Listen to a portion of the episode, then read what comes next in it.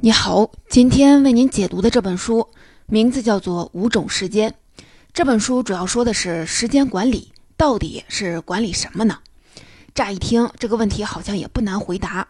时间管理当然是为了在更短的时间能够做更多的事，提高效率。毕竟时间就是金钱嘛。这本书的作者王潇一开始也是这么想的。王潇是一位畅销书作家和连续的创业者。他二零零八年的时候创立了一个文创品牌，其中销售量最高的单品就是一本名叫《趁早》的效率手册。很多人把这本手册当做自己的时间管理工具，在上面写下自己的年度计划和愿望清单。后来，随着移动互联网的普及，人们实现自己的计划之后，还会到王潇的社交账号下留言还愿。到这儿，大多数的人都觉得王潇的创业还算成功。但是呢，后来发生了两件小事儿，让王潇觉察到了问题的所在。第一件事儿是有一次，王潇让同事去收集一下产品反馈，看看什么样的愿望最多，这样可以按大家的需求去设计不同的时间管理手册。这一统计不得了，王潇和同事看到结果都沉默了，因为他们发现百分之九十九的愿望都很具体。比如说金榜题名、升职加薪、结婚生子，或者是买车买房，而只有百分之一的愿望是关于兴趣爱好的，例如说阅读、看电影、旅行等等。王潇意识到，原来关于人们自由且主观的愿望这么少。第二件的事儿发生在这次统计之后，很多用户给王潇反馈了各种时间问题，但他发现自己却答不上来。比如有人问我喜欢每一次阶段性成功的感觉，也这样努力了很多年，几乎没有什么假期。但今年我在思考，制定目标在实现目标这件事的尽头到底是什么呢？还有人问，总是间歇性的动力丧失，难以持续专注，怎么办呢？我长期分不清是懒还是累，怎么办？等等。二零一八年，也就是十年之后，王潇在寻找和求证中得出答案。原来出现这些症状背后有一个共同的原因，那就是重大事物优先级错乱。什么意思呢？学生时代考试成功就是我们最大的目标，重大事物优先级的第一位就是学习，别的什么也不用多想。但是到了大学毕业，这种错乱就正式开始了，因为人生道路分叉，每个人的选择有所不同，生活状态也不一样。于是，很多人看看自己每天仅有的时间，搞不清楚到底是该健身还是该努力工作，又或者是多花时间在家庭上。如果时间有限，哪些是我此时真实的追求？哪些是被信息蒙蔽了双眼呢？于是，王潇策划了一场追悼会。他发现，只有在极限情境下，通过不断的逼问，我们才能弄清楚自己到底想要什么。他发给在座的每个人一张追悼会策划表。这张表只有两页，上面写着每个人都有一个确切来到世界的时间。那么，请假设你消失的时间。人生像一场漫长的电影，你希望它的主题曲是什么？纵览你的人生，你希望自己的生平是如何书写的？比如，我是一个什么样的人？家庭中、生活中、工作中，你的墓志铭是什么？很难想象，短短两页纸，其实就写完了我们的一生。活动结束后，王潇发现。当人们意识到一生时间有限的时候，每一个人都懂得抓住自己认为最珍贵的事情，比如那些买车买房的具体的愿望完全消失了，升职加薪转变为做着有价值的工作，得到很多人的认可和尊敬；结婚生子转变为付出很多爱，也得到很多爱，体验爱的温暖与珍贵。与钱有关的目标都不是孤立存在的，而是和有关自由的描述放在了一起。转变为有足够的钱，让自己自由的生活，做一些喜欢的事情。虽然每个人对珍贵的定义各不相同，但王潇在这些纸上看到人们这一生内心深处想要的究竟是什么。王潇说：“这是一份追悼会策划表，是属于每一个人的借假修真之旅。真是你刚刚写下的生平描述，这些生平背后是赋予你此生最值得活的定义。假。”是你为了最终抵达那里所不得不经历的一些东西，你可能会煎熬、等待，学会一些很艰深的技能，度过很多漫长的黑夜。但你知道哪里有要取的经，谁是路上遇到的怪，也知道此刻不练一身真功夫就过不了这关，很难。但这通通都是假。因此，时间管理到底在管理什么呢？现在估计我们都有了答案。时间管理，管理的不是一个个具体的目标是否能够达成，而是你的人生最终能够到达哪儿。换句话说，我们无法用局部方法论来解决整体问题。人生是一个整体问题，确定整体方向，回过头来，我们才知道局部问题该怎么解决。所以，我认为这本书实际上是在给我们敲一个警钟。现在，你需要问问自己，你的人生要追求什么，然后才是你要如何支配时间。王潇给我们提供了一个参考，他把生命中所有需要和可能从事的事物分成了五种，提出了五种时间理论。当然，我们可能对时间有更多不同的分类，但是不管怎样，对这些不同时间的综合管理结果，也就决定了我们人生的方向。接下来，我就分成两部分来为您解读这本书。第一部分，我们先来看看什么是五种时间理论；第二部分，我们再来说说如何在生活中应用这个理论。了解五种时间理论的第一步就是建立对时间的觉知。建立时间觉知说起来好像很容易，但实际能够做到是很难的。为什么这么说呢？原因就在于我们处在一个智能时代，只要你稍有不慎，时间就会被无情的抢走。智能时代与以往完全不同，想要做到有效的时间管理，王潇认为，首先我们得充分意识到，手机上的每个应用和那些小红点都在争夺你的时间。他们要的不是点击，而是你一部分的生命。说白了，原来的信息分发的方式是人找信息，你通过搜索获得问题的答案；而现在则是信息找人，只要你随手点开一个 APP，就完全有可能耗费几个小时而不自知。你需要有应对、处理和关闭信息流的能力。其次，手机的每一次推送和对他人生活的展示，实际上都是在冲刷我们既有的价值观，动摇我们的选择，让人感到错乱。信息流应该为我们生命中的事件流服务，而不是让事件流反过来被信息流击溃。简单来说呢，哪怕是我要玩一会儿，这件事儿也是我选择的，让信息流为我想娱乐服务，而不是我在专心工作的时候忽然被手机上的信息打乱。最终导致拖延或者是无法完成。看清楚自己眼下的处境，选择我要在这段时间内做什么，就是对时间的觉知。建立觉知后，我们才能进一步对自己的时间进行分类。王潇通过调研和论证，在这本书中把人生的时间分成了五类，它们分别是生存时间、赚钱时间、心流时间、好看时间、好玩时间。一般来说，我们一生中的大多数的事物，基本上都可以对应到这五种时间当中。我们先来看看什么是生存时间。生存时间具体指的是因为自身能力不足和外部条件限制，我们无法主动选择而只能被动选择的那段时间。这么说可能是有点抽象，我举个例子你就明白了。比如说，在刚毕业的时候，父母帮你选择了一份你不喜欢工作，先安定着。你发现自己每天不得不疲于应付，但又暂时不具备离开和转变的能力，这就是生存时间。王潇说自己对生存时间有几个印象深刻的画面。其中有一次是在一个酒店宴会大厅后破旧的送货通道里，他承接了一个商业活动的印刷品制作。但就在活动开始前，他发现手提袋竟然有很多已经开裂了。时间紧迫，他只好蹲在地上，一个一个的把这些手提袋重新的粘起来。他汗流浃背的干着活，心里想着：我的人生不会就这样了吧？这是王潇感知到的生存时间。他在书里甚至开玩笑的说：“事实证明，我的人生确实不会这样。”原来除了这个活儿，后面还有更艰难的时刻。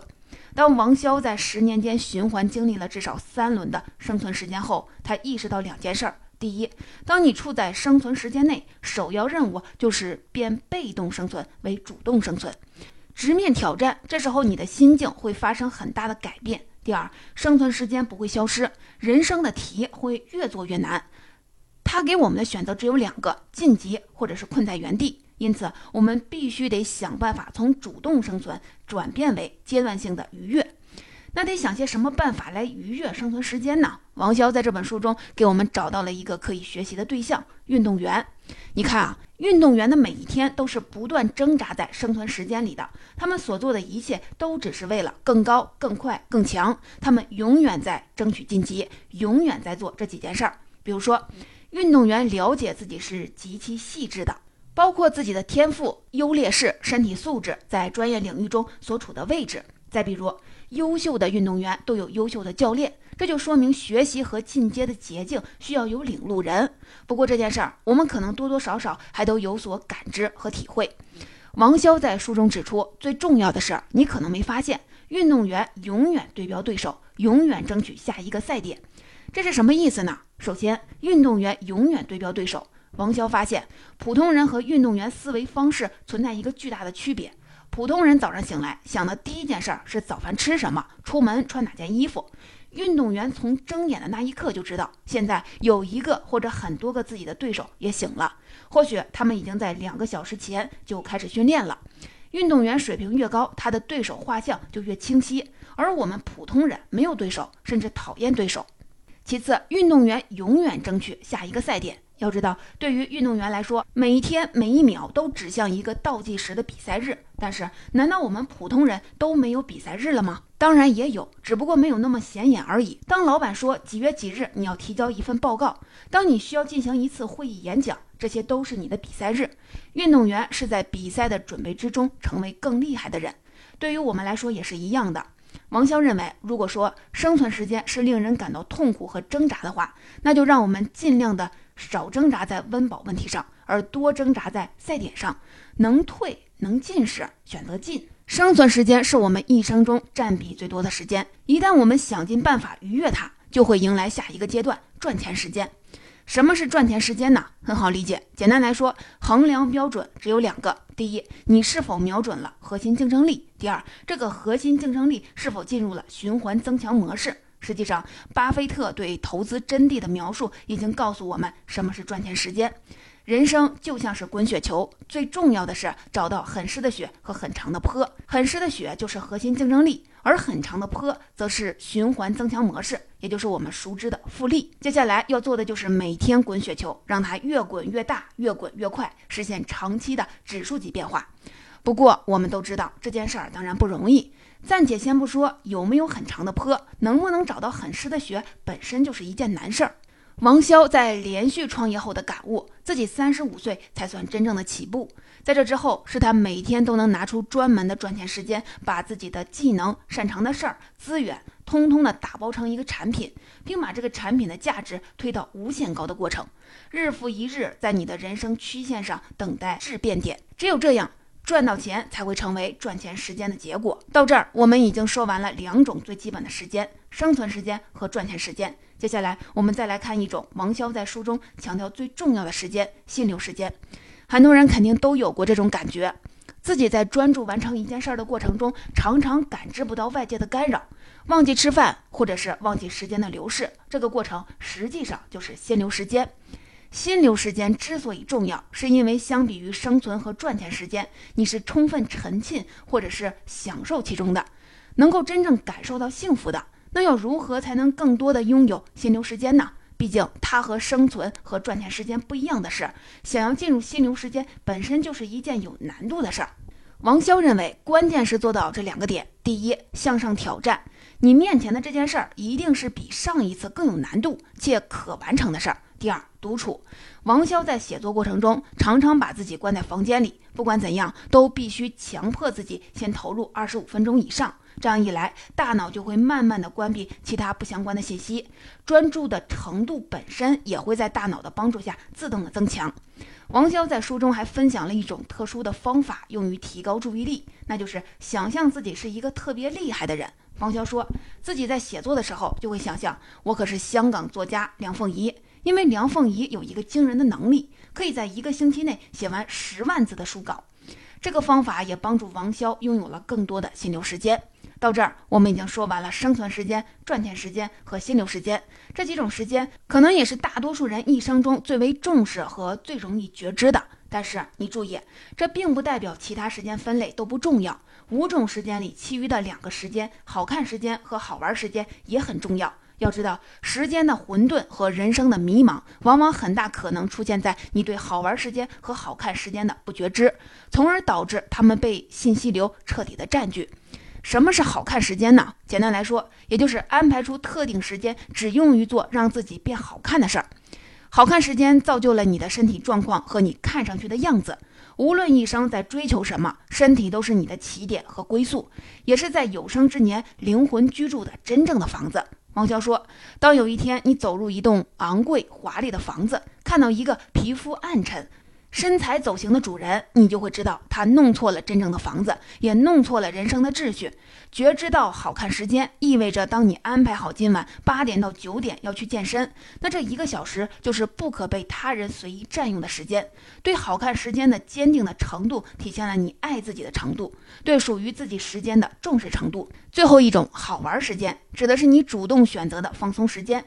英国有一位著名的音乐家叫约翰列侬，他曾经说过这么一句话：“所有你乐于挥霍的时间都不能算作浪费。”主动选择至关重要。信息流对时间的可怕的抢夺，通常开始于你被动的放弃了自己的好玩时间。比如说，最典型的一种情况是，你下班后太想拥有一段属于自己的自由时间了，于是开始刷手机、看视频，报复性的挥霍，直到深夜一看，这么长时间过去了，又会产生愧疚的心理。这就意味着你把本来属于你的生命免费出让了。主动选择好玩时间，意味着你需要确定这段时间的长短和频率。并且告诉自己，这段时间我就是专门用来玩的，是心安理得的。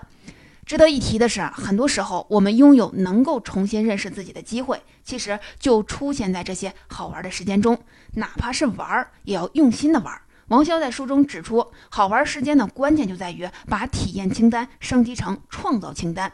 什么意思呢？体验清单指的是所有你没去过的地方、没见过的风景，只要是一张机票，就意味着它可以打一个对勾实现了。但创造清单不同，它需要你通过自己的努力和尝试来完成。比如说考取潜水证、跑完一场马拉松、学会单板滑雪等等。创造清单能够让你发现自己的潜力，保持对人生边界探索的好奇心和永远玩下去的生命力。人生不好玩，那还有什么意思呢？总之，一旦建立对时间的觉知，你就已经和之前不一样了。过去是否采取行动的背后，是我们的各种欲望在矛盾挣扎；而现在是否采取行动的背后，转变成你在统筹五种时间的安排工作。你做的每一件事儿都是经过思考，自己主动选择的。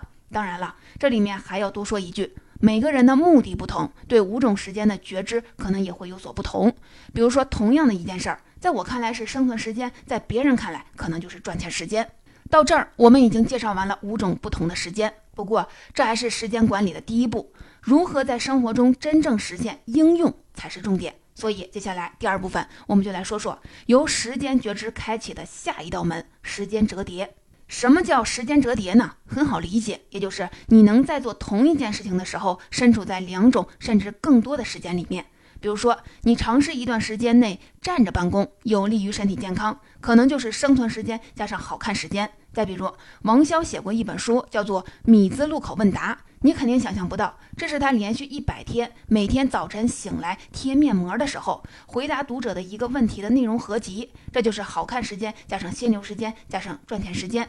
说到这儿，有人可能就会感到疑惑，这不就是所谓的用更短的时间做更多的事儿吗？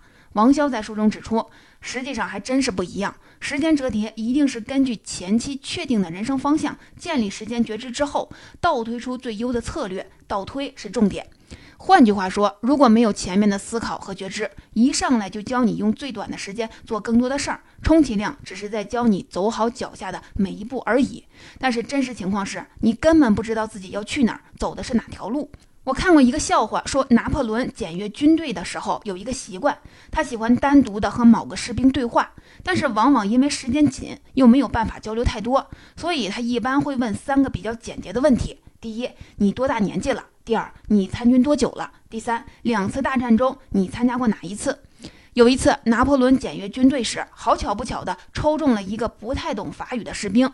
由于事发突然，这位士兵的同伴就告诉他：“不管你听不听得懂，拿破仑问问题的时候，你就依次的回答二十五、三都有这三个法语单词就行了。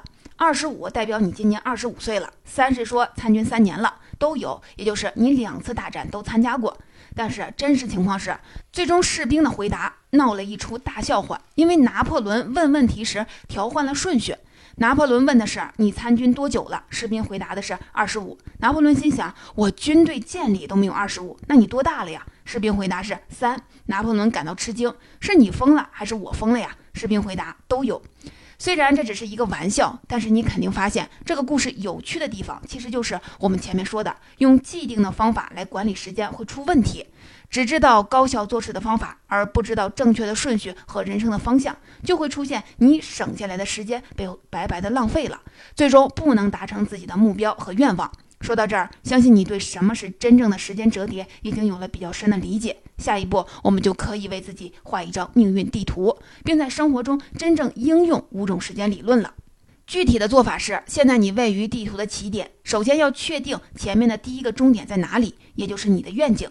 还记得我们前面说的追悼会策划表吗？此刻你可以回顾这张表，仔细的阅读那上面已经写好的生平描述。这里面有你想要成为什么样的人，要做到什么事儿，能度过的难关和所具备的力量。参考这张表，你可以先写下要实现的第一个愿望所需要的时间，十年、五年或者是三年的时间维度都可以。这取决于你现在的状态和你决定给自己的时间段。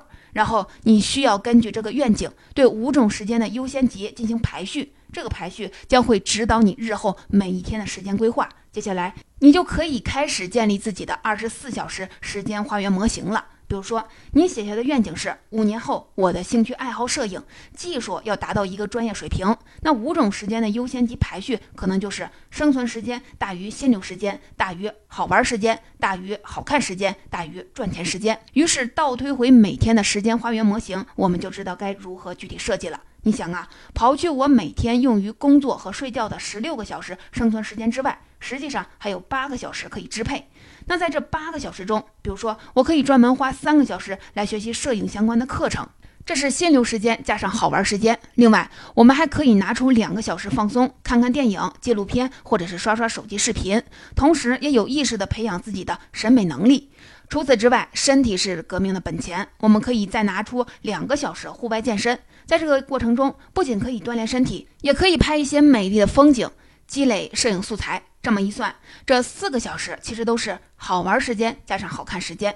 另外，如果我们还有赚钱的需求，可以再分配一个小时做一些理财，这是赚钱时间。你看啊，这就是我们根据五年后的愿景倒推出的二十四小时花园模型。当然了，每个人可能会根据不同的时间分类建立自己的花园模型，但是通过你每天的耕耘。这条路走向一定是你的摄影技术可以在五年后达到专业的水平，说不定在五年之后，你也许就能凭借自己的摄影技术开一个工作室或者是公司。这就表示在下一个阶段性的愿景中，你可能会更看重赚钱时间。那涉及到五种时间的排序，赚钱的时间可能就在优先级的前列了。王潇在书中提出，其实啊，建立时间花园模型有一个非常实用的方法，就是看看榜样的采访或者是自传。推演出他们二十四小时时间花园的组合方式。你想要成为什么样的人，就先模仿他们的时间花园模型。比如说，村上春树在《当我谈跑步时，我在谈些什么》这本书当中写道：“我的目标就是围绕确立能专心创作小说的稳定和谐生活。”因此，村上春树的时间计划是每天保持七个小时睡眠，晚上九点睡觉，凌晨四点起床，紧接着五点开始写作，一直持续到上午十点结束。每天五个小时，大约可以写四千字。然后他剩下的时间安排则是处理杂物、准备午餐和晚餐、小睡一会儿以及自由支配。每天坚持如此，让村上春树成为了一个优秀的当代作家。说到这儿，不知道你有没有发现，一旦真正了解了村上春树的时间花园，好像想要合理的支配时间，也并没有我们想象中的那么困难。实际上，王潇在书中强调，时间模型的设计还有一个小窍门，就是对心流时间的折叠应用。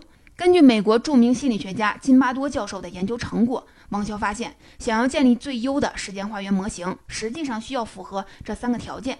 心流时间的占比尽可能的高，心流时间尽可能与其他时间发生折叠，生存时间的占比尽量的低。这恰恰说明，一个真正的高手在赚钱时间和好玩时间作为支撑的基础上，秘诀是折叠更多的心流时间。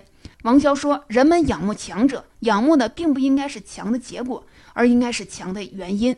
这原因便是常人难以达到的精深专注，用心建造花园者才能收获果实。总结到这里，这本王潇的五种时间我就为您解读完了。总结一下，王潇对时间管理的认识妙就妙在，他不是让你管理一个个目标是否能够达成，而是让你想清楚自己到底要去哪儿，瞄准了方向，我们就有了实现的途径。有了实现的途径，我们就知道需要建立时间觉知。而建立时间觉知后的下一步，无论是进行时间折叠、精神专注，还是日拱一卒，我们都要意识到，在时间面前，永远都有选择。十九世纪英国著名的作家王尔德曾经说过：“活在世上是非常罕见的一件事情，大多数人只是在世上，但并没有活过。”读完这本书，我就发现，对时间的觉知和选择，其实就是你想怎么活的答案。